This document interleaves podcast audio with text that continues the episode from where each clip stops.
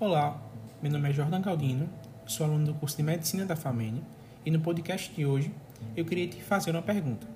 Você já escutou qualquer uma dessas duas frases? De cada 10 pessoas mortas pela polícia, 8 são negras.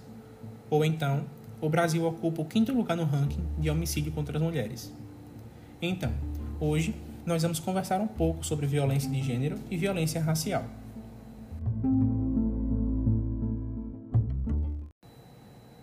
Tem-se por violência de gênero qualquer tipo de violência, seja ela física, psicológica, social ou simbólica contra alguém que esteja em situação de vulnerabilidade, seja por sua identidade de gênero ou por sua orientação sexual. Tais ações elas impactam diretamente na saúde física ou mental das pessoas que sofrem com esse tipo de agressão, tornando-se um problema de saúde pública. Mas antes de adentrar e aprofundar o tema, é necessário compreender o que é gênero e identidade de gênero. O gênero é uma construção social que não é decorrente de aspectos naturais. É um elemento dinâmico, já que ele está relacionado ao que é ser menino ou menina, homem ou mulher, bem como suas determinadas funções e papéis na sociedade ou em uma determinada cultura. E isso quer dizer que as pessoas podem se identificar ou não com um gênero diferente do que lhe foi atribuído ao nascer. E isso é identidade de gênero.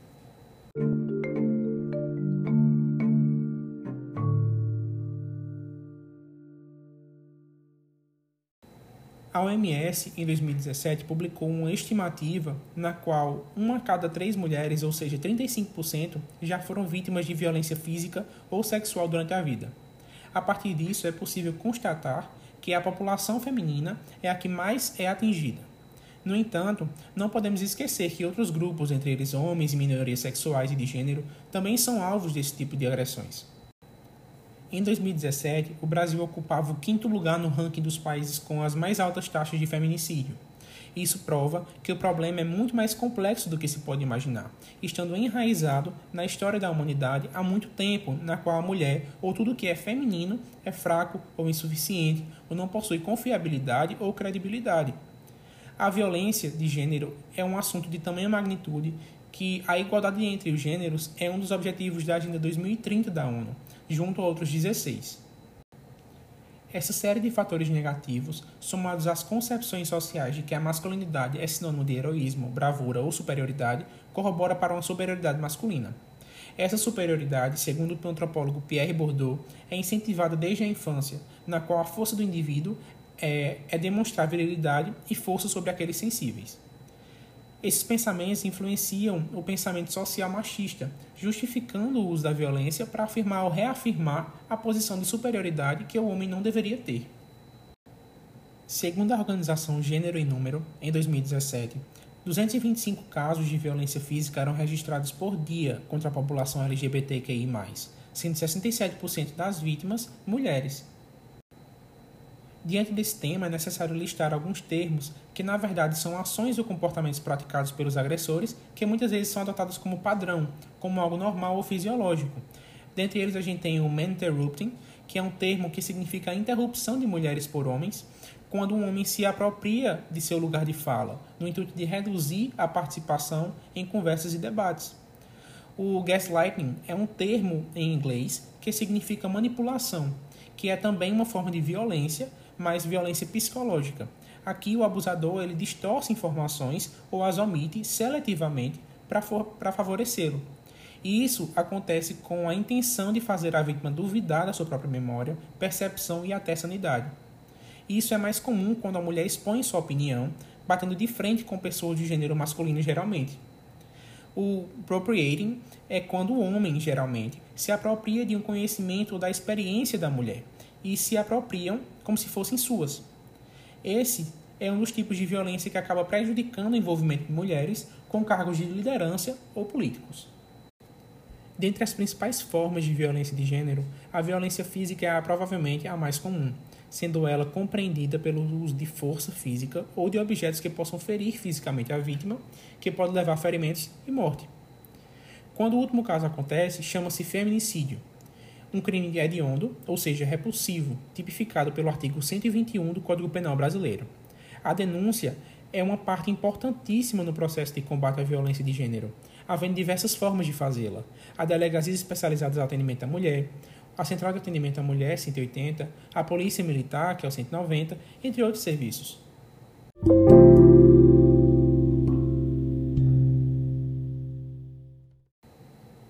Em relação à violência racial, tem-se que desde a escravidão, as pessoas que não possuíam pele branca eram subjugadas, menosprezadas e tratadas apenas como um produto, uma mercadoria que serviria apenas para o trabalho manual e para serem descartados quando velhos. Infelizmente, esse pensamento se enraizou na história da sociedade, permeando boa parte das relações entre pessoas com cores de peles diferentes, reafirmando a supremacia branca, reforçando o caráter sistêmico e estrutural da violência racial. Inicialmente, é necessário reconhecer o conceito de raça e etnia. No que tange esses conceitos, o antropólogo Kambengele Munanga, que tem alta influência. Ele é congolês, mas estudou bastante sobre o Brasil e sua relação com a África.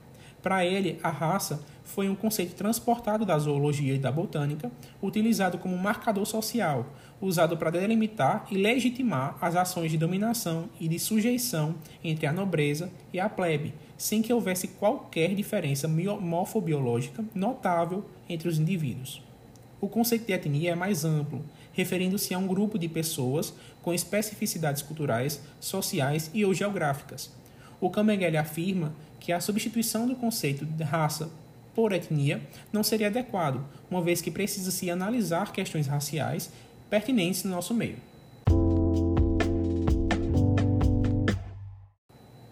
No Brasil, a noção de raça ainda permeia o imaginário social, mas não com o objetivo de discutir questões relacionadas a esse tópico, mas sim de excluir ou alocar indivíduos em determinadas posições na estrutura social.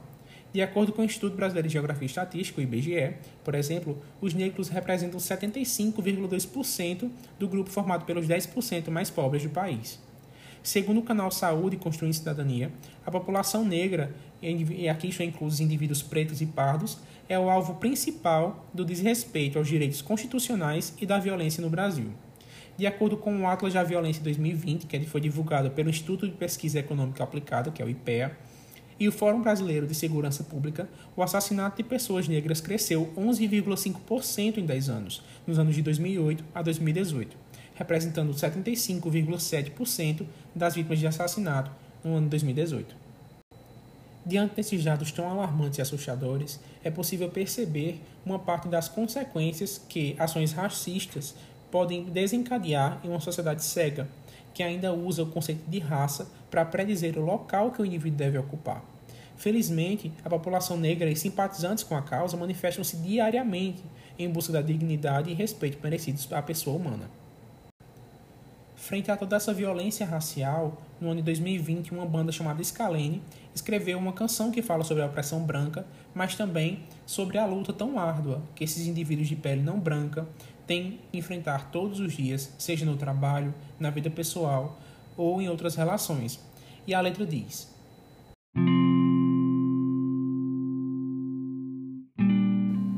O fogo acendeu, a noite iluminou, olhos a queimar com a lágrima que ali ficou. E ao te ver lutar, vejo quão pequeno sou. A imagem no espelho é a mão de séculos de opressão, responsáveis pela dor a violência branca velada no sistema, civilidade falsa. Cortina de fumaça mata muito mais.